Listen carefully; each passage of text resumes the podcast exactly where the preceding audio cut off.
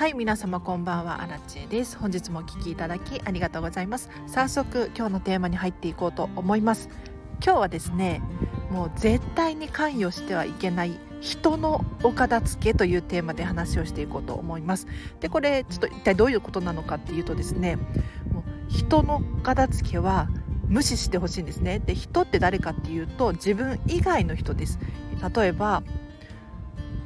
ご家族暮らしの人であれば、まあ、ご主人がとかあとお子様がとかあとはですね仕事場とかで隣の人がとか。結構ついつい人のこと気になったりしませんか、うん、私はですね見習いこんまり流片付けコンサルタントなので結構質問があるんですよね。ご主人が散らかすんですとか子供が片付けられないんですとかっていうふうに言われることがあるんですけれどこんな時はですねいつも一言人は気にしちゃダメですっていうふうに伝えさせていただいております。でどうしてそもそも論なんですけれどなんで人のお片付けが気になってしまうのかっていうところを考えると納得がいくかなって思います。例えば、まあ、ご主人が片付けてくれないんだよねっていうふうに言っているとするとするじゃないですか。で私もねかつて、まあ、シェアハウスとかに住んでたことがあるのでわかるんですけれど、まあ、共有エリアがねなんか散らかってるとかっていうふうに思うんですよ。ただそういう時に限って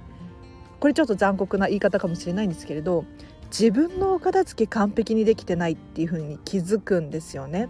うん、なのでまずはご自身のお片付けを完璧にしましょう。で完璧にするってどういうことかっていうともう本当に整ってる状態？自分のものが何を何個持っていてどこにあるのか把握できている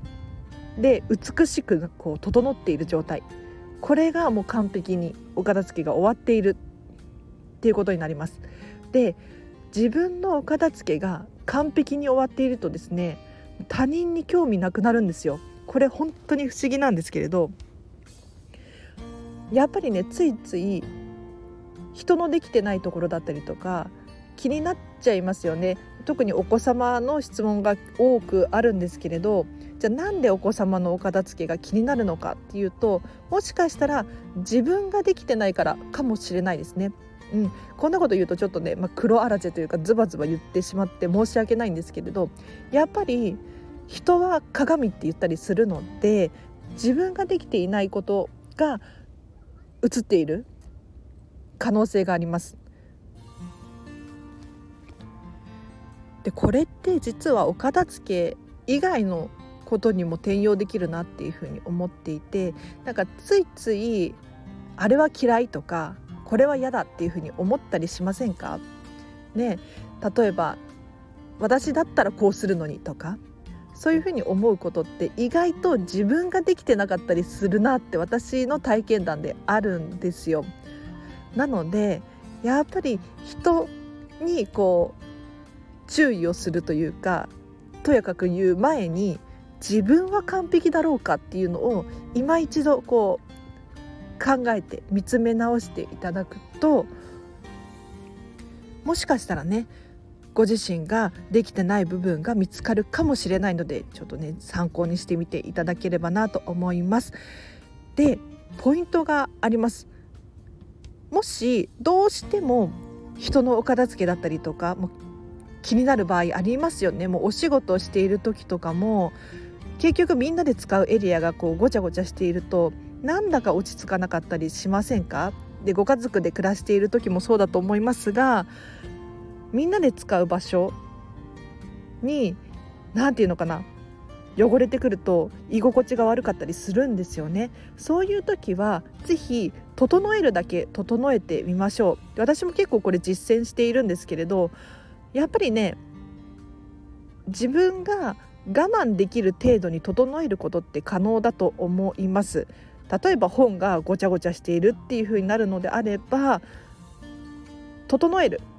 えっ、と表紙を揃えて本棚にきれいに戻す。これは可能ですよね。ただ人のものを捨てるってなるとやはり後々ね問題が起こると思うので良くないと思うんですけれど綺麗に整えておいたよっていうくらいだったら誰も文句言わないと思いますのであありがとうくらいになると思いますので是非どうしても居心地が悪いっていう場合はですねあの人のものは捨てずに整えましょう。で結構人って整っているだけで全然違ってくるなって思います。例えば書類とかがねこうごちゃごちゃデスクに置いてあると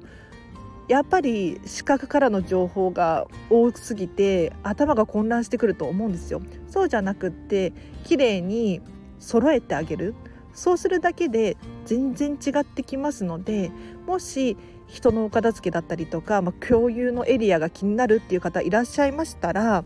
整えるだけ整えてみましょう。はいということで今日はですねもう人のお片付けに関与してはいけないよっていう話をさせていただきましたがいかがだったでしょうか？やっぱりねあの皆さん心当たりがあると思うんですけれど子どもの時とかにね宿題やりなさいとか勉強やりなさいっていうふうに言われるとやりたくなくなりませんか？ね今やろうと思ってたのにみたいな 感じに思いますよね。これってお片付けも同じでお片付けしてよとかどうしてお片付けしてくれないのとかって言うと結局向こうも反論してくる。お片付けしたくないっていうふうに思わせちゃうなって思うので是非あの人のお片付けが気になる場合はお片付けしてっていうふうに言うと絶対に反発を食らうのでそうではなくっても無視し続けし続けて自分のお片付けをまず完璧に整える。で自分がお片付けによってこれだけハッピーに暮らせてるんだよっていうのをアピールしてみるそうすることによってあの人なんだかキラキラしているなとか最近すごく楽しそうに見えるけどどうしたのっていうふうに思わせることができるんですよね。なのでそこからもしかしたら向こうからどうしておかどうして楽しそうなの？っていうふうに聞かれる場合があるかもしれないです。そしたら最近ねお片付けしたらすごく楽しいんだよっていうふうに伝えることができるじゃないですか。人ってやっぱり興味があることに関してはすごくポジティブでやりたいっていうふうに気持ちが持っていくことができるのでいかにお片付けをしたいっていうふうに思わせるかが重要でお片付けしてよとかお片付けなんでしないのやってよっていうふうに伝えてもやっぱりねそんなのお片付けなんてっていうふうに絶対言われちゃうのでそうじゃなくってもしね他人のお片付けが気になる場合他人、まあ、ご家族のお片付けが気になる場合は是非無視し続けていかに自分がお片付けによってこんなに楽しいんだよっていうことを伝えられるかここにフォーカスしてみましょう。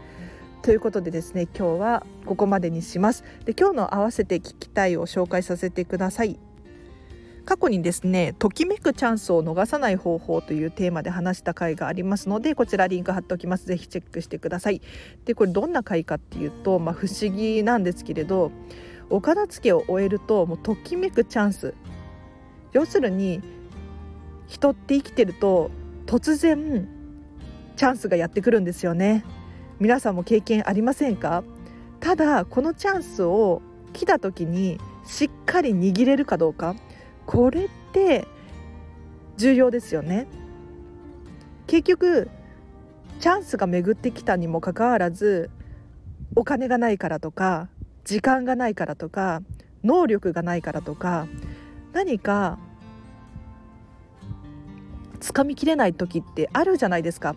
これをなくしましょうっていう話をねさせていただいた回になりますので気になる方いたらチェックしてみてください。で最後にお知らせがいくつかあります。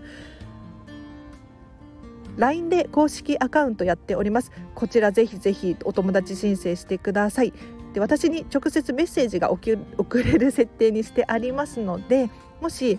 このチャンネルのご意見ご感想を伝えたいっていう方だったりとかあと荒地さんにね質問があるっていう方はぜひぜひこちらをご活用ください。結構ねメッセージが届いておりまして嬉しい限りですね。ありがとうございます。えっ、と私もできる限り返信しています。で常に本気で返させていただいておりますのでもしお片付けでね本気で悩んでいるとか荒地さんに聞いてみたいことおすすめの本ありませんか？とかあればぜひこちらをご活用ください。で私からもねあの毎日メッセージを送っております。生活に役立つヒントだったりとか今日はこんなことをするんだっていう私の情報だったりとかそういうことをシェアさせていただいておりますので荒地さんから LINE 来たっていうことでねお片付けのモチベーションにつながると思いますのでぜひチェックしてみてください。あとノートでブログ書いてます。こちらはですねちょっとツイッター感覚でつぶやいているのでもし文章を読みやすいよっていう方だったりとか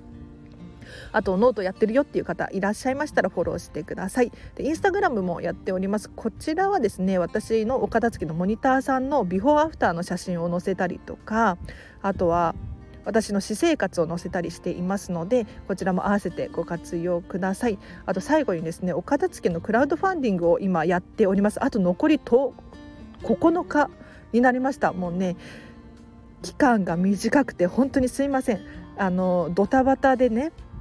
クラウドファンディングを立ち上げさせていただきました。で結構見られてるんですよ。これ閲覧数っていうのが確認できるんですけれど今ね800回くらい見られていますね。えっ、ー、とね5日で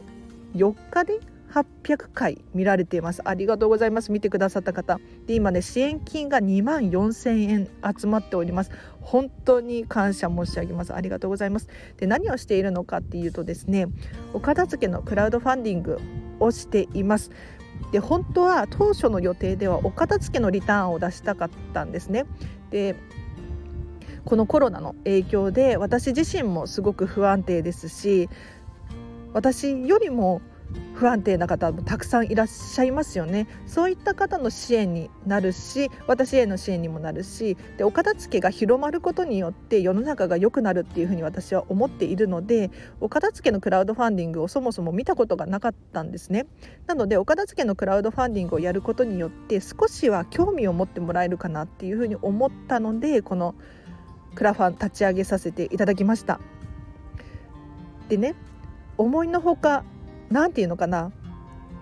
失敗というか、うん、ミスが多くて